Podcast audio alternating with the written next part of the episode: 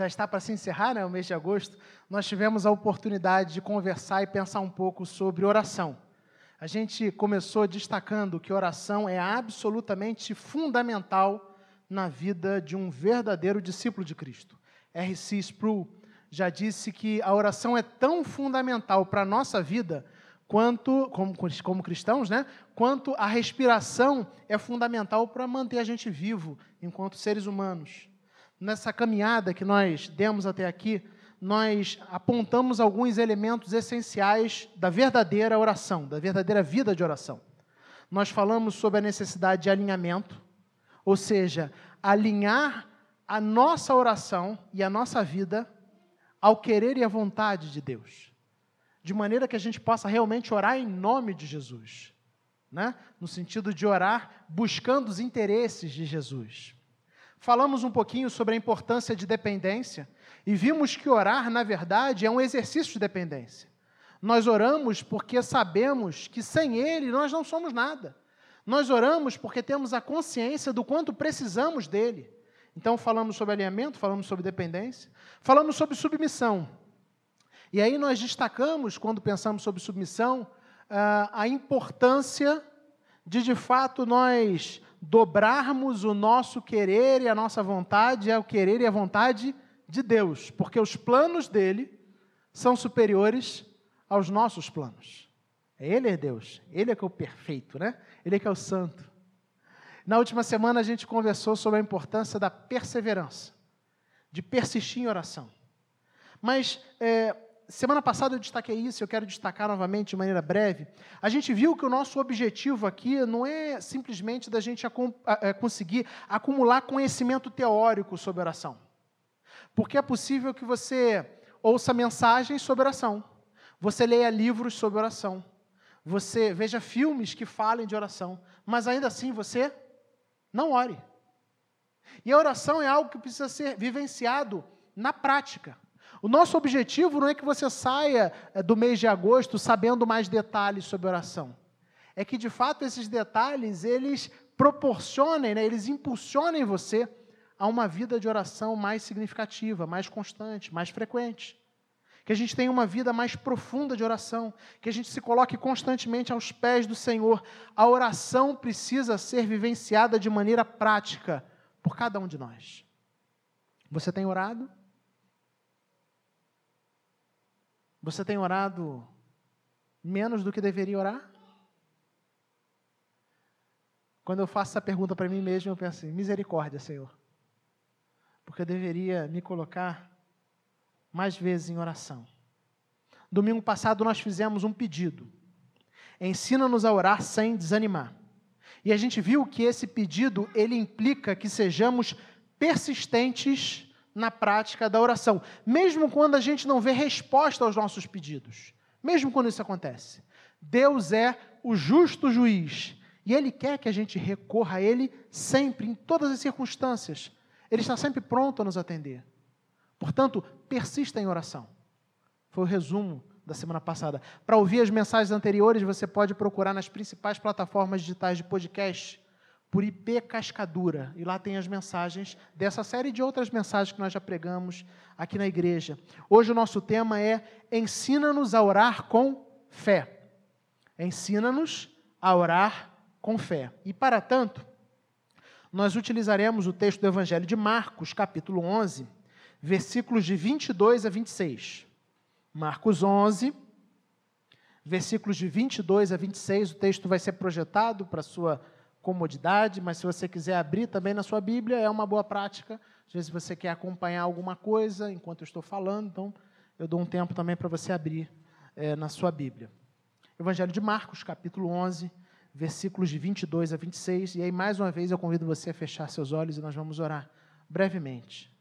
Deus de amor, aqui estamos nós, desejosos por ouvir a tua voz.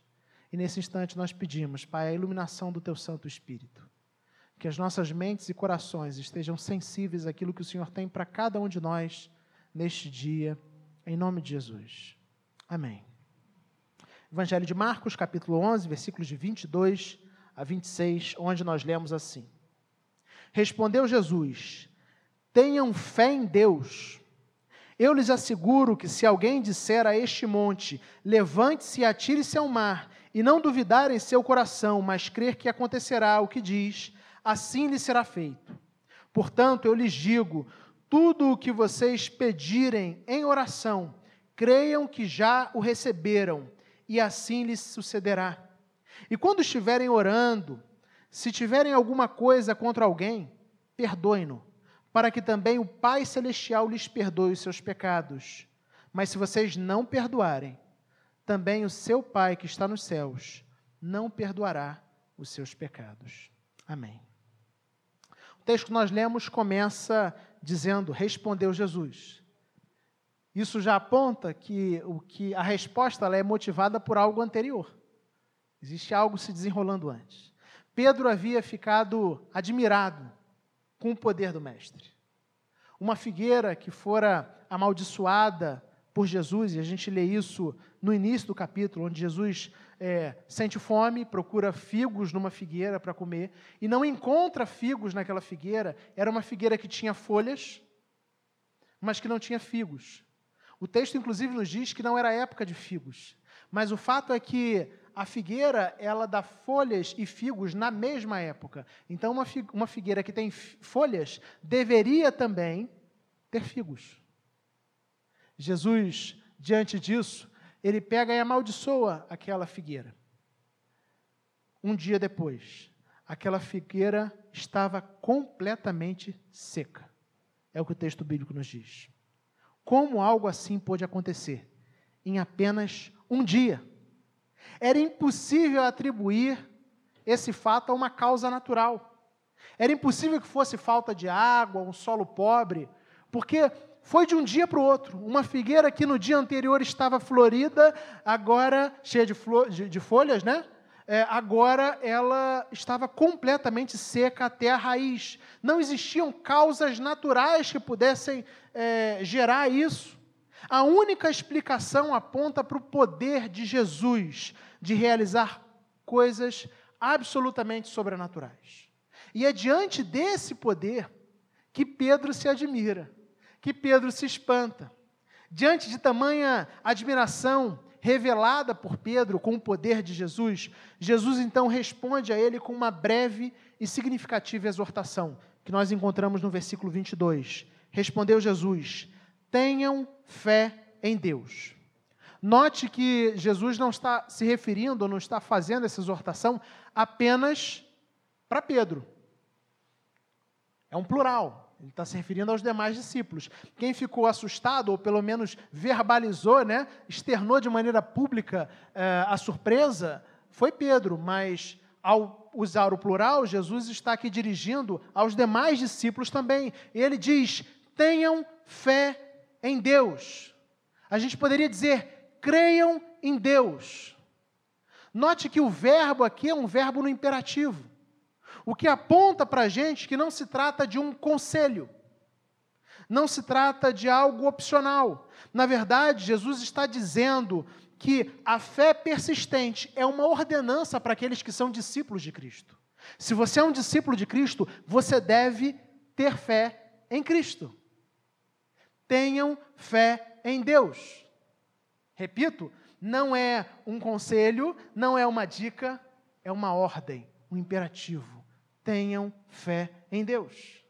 Os discípulos devem crer em Deus, devem estar conscientes constantemente da onipotência divina, do seu poder. E se eles de fato estiverem conscientes do poder de Deus, se eu e você estivermos realmente conscientes do poder de Deus, pode acontecer a coisa mais fantástica do mundo, mas nós não seremos surpreendidos.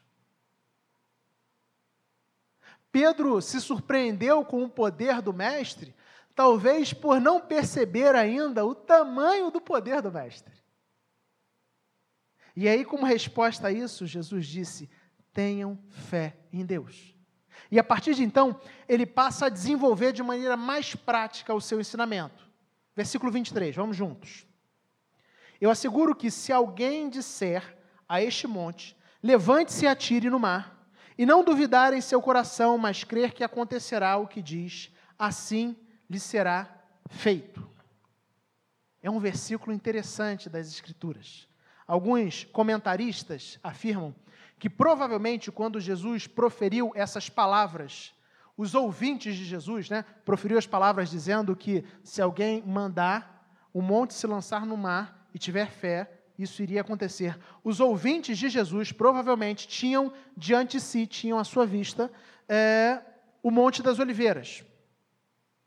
Mas não apenas o Monte das Oliveiras, aproximadamente 1.300 metros de distância, é uma distância considerável, mas é uma distância que você consegue ver, se estiver descampado, né? Você consegue ver, existia o Mar Morto. Talvez quando Jesus disse: se vocês tiverem fé, é, a ponto de dizer para o monte se lançar no mar, e vocês falarem isso com fé, o monte se lançará no mar. O, a referência que tenha vindo na mente daquelas pessoas seja a figura do Monte das Oliveiras sendo lançado no Mar Morto, a 1 km 300 de distância. Mas o fato é que não haveria nenhum sentido em fazer isso ou tentar fazer algo do tipo. Faz sentido? Faz sentido pedir para um monte se lançar no mar? O que, que você acha? Faz sentido? Qual a finalidade disso? Qual a importância disso? Então, me parece que quando a gente entende que não faz nenhum sentido, a gente começa a perceber que Jesus está se utilizando de uma figura, de uma metáfora. O comentário Esperança do Evangelho de Marcos, ele afirma que essa frase, frase é, que apontava para a capacidade de mover montanhas, na verdade, ela era uma expressão comum entre os judeus nos tempos de Jesus. Ela é uma espécie de dito popular entre os judeus do tempo de Cristo. Era um ditado utilizado exatamente para destacar a capacidade de alguém, de maneira metafórica, tá? Destacar a capacidade de alguém de remover as dificuldades severas. Então, por exemplo, um grande mestre que conseguia resolver dificuldades e dúvidas complexas da lei de Deus, né? a essa pessoa, né, eles falavam assim: olha, esse cidadão aqui é um removedor de montanhas. A capacidade dele é acima das dos demais. Ele é alguém diferenciado. Ele tem uma capacidade, um conhecimento da lei de Deus que é acima do comum. Como era acima do comum, era, como era algo que não era é, facilmente encontrado, eles se utilizavam dessa, desse ditado, né, ou desse jogo de palavras, para se referir Fulano é alguém que move montanhas, ele é um removedor de montanhas. Exatamente para destacar a capacidade de alguém de lidar com uma circunstância absolutamente improvável. Muito, muito, muito, muito difícil. Mas aqui a gente aprende algo fundamental. Quando a gente pede ao Senhor, ensina-nos a orar com fé, na verdade nós estamos pedindo, estamos entendendo que é necessário buscar a Deus em oração, crendo que Ele pode resolver qualquer problema, qualquer circunstância, crendo que não existem impossíveis para Deus, que não existem limites, que as coisas mais difíceis aos nossos olhos, que mesmo aquelas circunstâncias que aos nossos olhos são absolutamente insolúveis, aos olhos de Deus e debaixo do poder de Deus, elas são coisas que podem ser resolvidas no estalar de um dedos. É disso que o texto fala. Fala da necessidade da gente olhar para Deus como aquele que é capaz de fazer o impossível. E quando de fato nós cremos no poder de Deus, na capacidade de Deus de realizar qualquer coisa, absolutamente qualquer coisa, o nosso coração é um coração que se dirige a Deus em oração, com fé, com expectativa real de que aquilo pode acontecer. De que dependendo do poder de Deus, no que depender do poder de Deus, aquilo irá acontecer. Eu e você somos chamados a orar com fé. Entenda isso, a oração não deve ser pro forma, vazia de sentido, vazia de significado, uma formalidade mecânica, um ritual sem esperança, sem vida, um ritual incrédulo. Você já fez orações sem esperança? Você já fez orações onde você de fato não acreditava? Ou isso só acontece comigo, esse tipo de pecado? quantas vezes, quantas vezes eu já me dirigi a Deus em oração, absolutamente cumprindo uma formalidade mecânica, já tendo o meu coração absolutamente derrotado, sem nenhuma esperança, sem nenhuma expectativa. E quando eu penso nisso, eu mais uma vez, como tenho feito quase todo domingo, né? Quase todo domingo eu, eu conto um exemplo de mau testemunho do pastor para vocês. Quando eu ouço isso, eu só clamo assim: Senhor, tem misericórdia de mim. Tem misericórdia porque muitas orações que eu já fiz foram apenas formalidade. Foram mecânicas vazias de sentido, de significado. Orações sem expectativa, orações sem esperança, orações incrédulas. Quantas vezes nós já fizemos orações sem expectativa, sem esperança, orações incrédulas para Deus? Quantas vezes nós simplesmente oramos, porque em algum momento né, nós somos cristãos e a gente aprendeu que a gente deve orar, e a gente orou, né? Tipo, como quem disse: olha, mal não vai fazer. Mas o que Jesus está apontando aqui é que essa não deveria ser a disposição do meu coração e do seu coração quando a gente busca Deus. Porque Deus é aquele que tem realmente capacidade de remover montanhas não apenas de resolver questões difíceis, mas Deus é aquele que tem capacidade de resolver as questões impossíveis.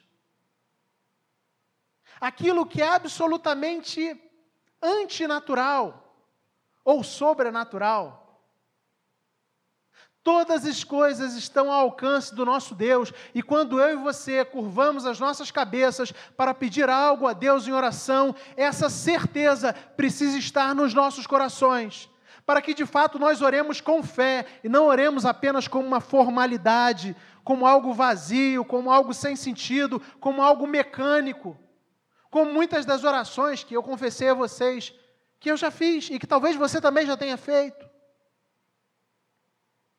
Eu e você somos desafiados por Deus a realmente orar, colocando diante dele os nossos corações e crendo que ele tem poder para resolver qualquer problema, qualquer circunstância. Não existe absolutamente nada que esteja fora do alcance de Deus. Você realmente acredita nisso?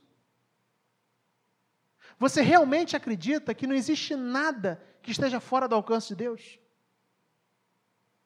Porque se a gente crê nessa verdade, a nossa maneira de orar muda.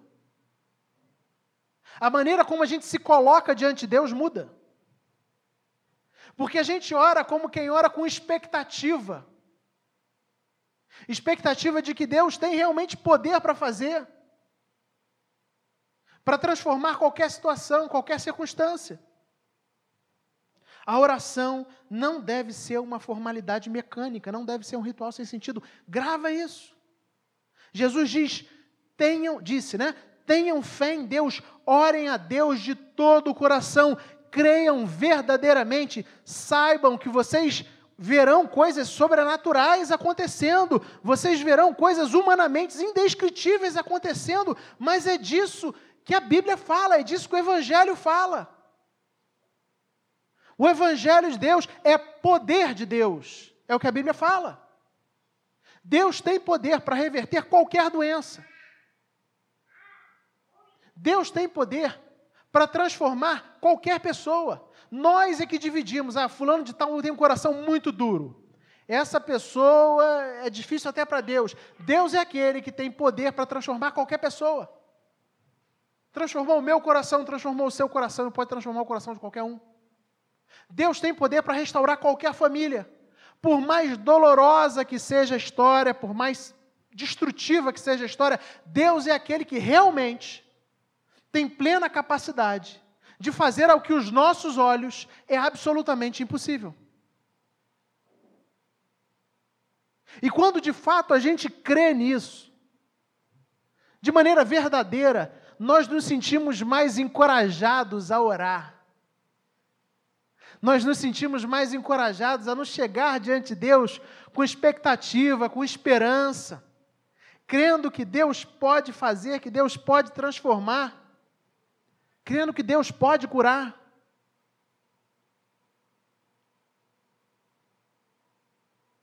Alguns anos atrás, quase todos vocês conhecem a história do Nicolas, né?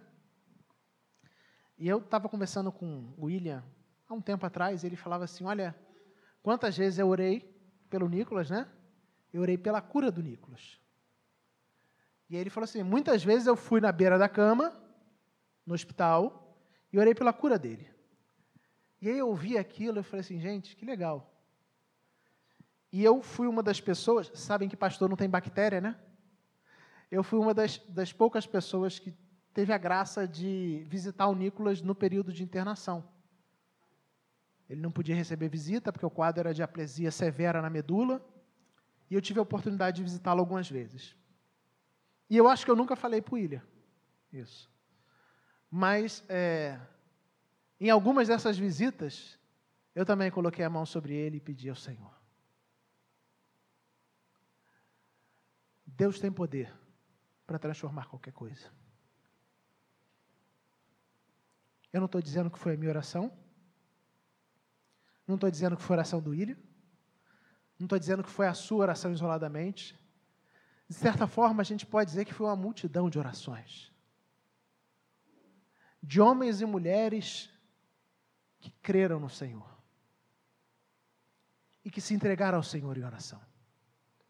E que dia após dia pediram ao Senhor. E Deus, o quadro era severo, eu lembro de ir na consulta com eles na primeira consulta com a doutora Adriana, né? na segunda, né? Com a doutora Adriana. Na primeira, isso, lá em Botafogo, isso. Quando eu peguei, eu falei, e eu pensei, né? Eu me preparando para a visita, pensei assim, olha, eles vão vir muitas coisas difíceis e eles não vão nem conseguir guardar tudo. Então eu vou também, eu botei na hora, eu botei o celular para gravar. Porque eu imaginei que era tanta bomba que eles iriam ouvir que talvez eles ficassem com dúvidas do que ela falou. Eu botei o celular para gravar ali no meu bolso ali para gravar, para ajudar. E foi notícia difícil atrás de notícia difícil, no sentido de que assim, eram circunstâncias insolúveis.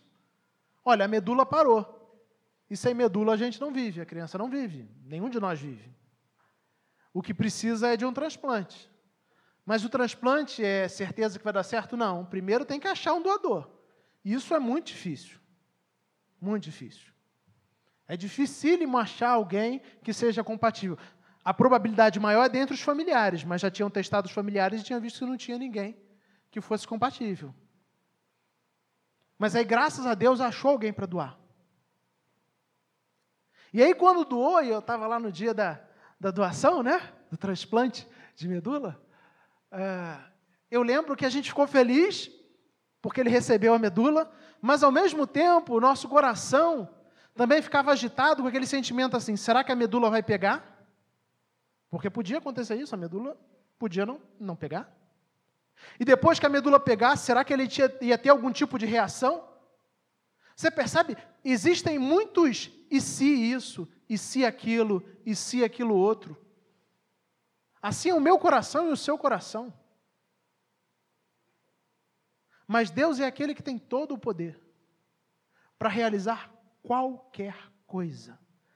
Tenham fé em Deus. É o que Jesus disse aos seus discípulos. É o que Deus diz para você hoje. Tenha fé em mim. Tenha fé em mim. E aí no versículo 24, Jesus continua e ele conclui a ideia do versículo anterior, no versículo 23, no versículo 24, dizendo: Portanto, eu digo: tudo o que vocês pedirem em oração, creiam que já receberam, e assim sucederá. Então, ele fala que quando a gente ora, nós devemos orar com fé, mas também orar com expectativa. Quem ora com fé, ora com expectativa. Tudo o que pedirmos em oração, crendo em Deus, receberemos. E aí existem irmãos nossos em Cristo Jesus que pegam esse versículo e acham que Jesus aqui está dando uma espécie de cheque assinado em branco. Ninguém mais usa cheque, né? Mas vocês entendem do que eu estou falando, né? Todo mundo entende a referência? Um cheque em branco Jesus assinou o cheque, e aí você preenche do jeito que você quiser. Né? E aí Deus agora tem obrigação, o cheque foi assinado por Jesus, Deus agora tem obrigação de fazer. Não é disso que o versículo fala. Se você pega esse versículo de maneira isolada, até pode parecer isso. Quando a gente se esquece do que a gente viu a respeito de oração até aqui, pode parecer isso. Mas lembrem-se que aqui não se trata de um cheque em branco assinado para aqueles que oram crendo em Cristo. Não é isso. Inicialmente, a gente deve se lembrar o que a gente viu até aqui. A gente falou sobre a nossa necessidade de alinhar as nossas orações à vontade de Deus. Você lembra disso? Você precisa se alinhar para que você realmente possa orar em nome de Jesus. Nós falamos sobre a importância de depender completamente dele, falamos sobre a importância de nos submetermos à vontade dele, mesmo quando a vontade dele entra em conflito com a nossa vontade. Falamos sobre a necessidade de perseverarmos em oração, mesmo diante da aparente demora do Senhor. Quando a gente junta isso, já fica claro que o versículo aqui não fala sobre um cheque em branco. Não fala.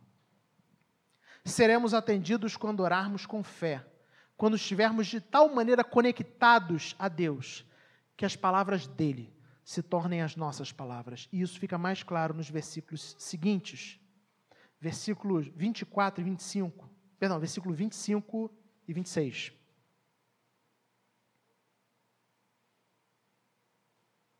E quando estiverem orando, se tiverem alguma coisa contra alguém, perdoe-no para que o Pai o Celestial perdoe os seus pecados.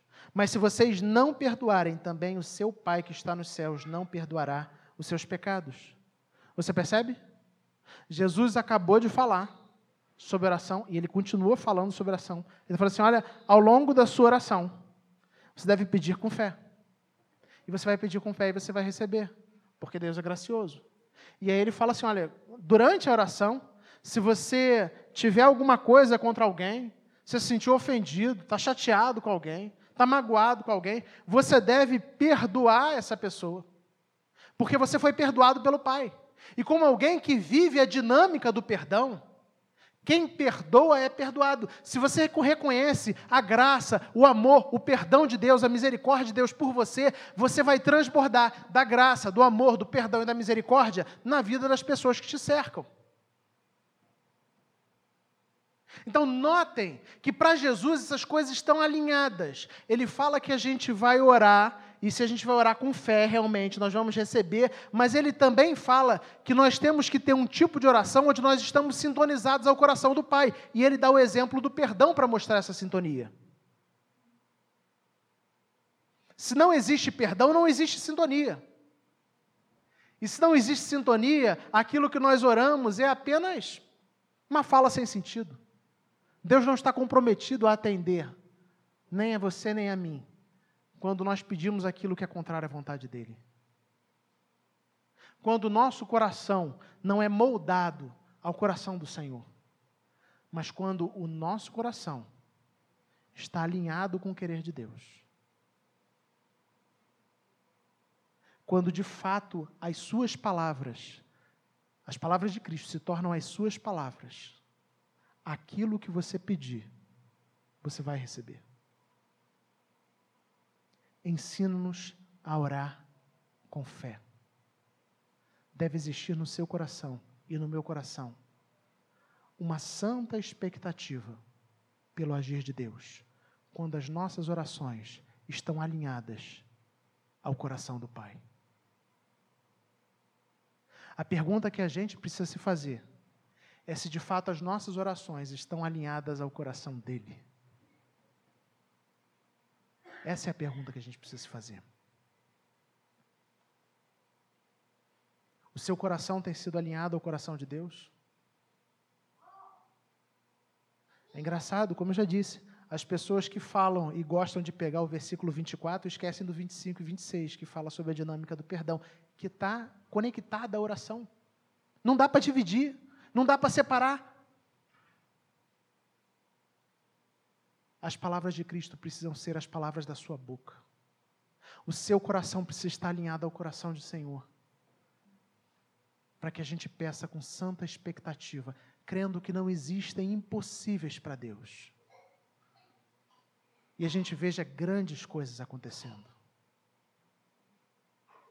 Quando nós oramos e pedimos aquilo que Deus quer. Quando os nossos corações estão alinhados ao querer de Deus, nós vemos Deus fazendo coisas absolutamente incríveis. Eu falei do exemplo do Nicolas. E ainda hoje, quando eu vejo o Nicolas bem, super bem, eu me emociono. Porque eu lembro de tudo o que a gente passou para chegar até aqui. Mas o Nicolas é um exemplo. Deus tem poder para realizar qualquer coisa. Nutra o seu coração dessa verdade. Não existem impossíveis para Deus. Isso vai afetar diretamente a maneira como você coloca a sua vida diante de Deus em oração. Mas lembre-se, orar com fé é ter um coração alinhado ao coração de Deus. O coração de Deus, no exemplo do texto, é um coração perdoador. Um coração do discípulo de Cristo deve ser um coração perdoador. Um coração que vive encharcado da graça de Deus, transborda da graça de Deus nos relacionamentos. Alguém que sabe do perdão que recebeu, está sempre pronto a perdoar. Vamos orar? Feche seus olhos. Quero convidar o conjunto de louvor à frente. Quantas vezes nós achamos que estamos orando com fé, mas nosso coração é movido pela inveja, pela ira, pela amargura, pela falta de perdão. Isso é um. Isso é, isso é repetir palavras sem sentido diante de Deus gente pede, Senhor, ensina-nos a orar com fé. Que mesmo diante das circunstâncias mais extremas, diante das circunstâncias que são impossíveis humanamente falando, nós saibamos que não existem impossíveis para o Senhor. Mas principalmente, Senhor, que o nosso coração esteja alinhado ao teu coração. Faça essa oração nesse instante.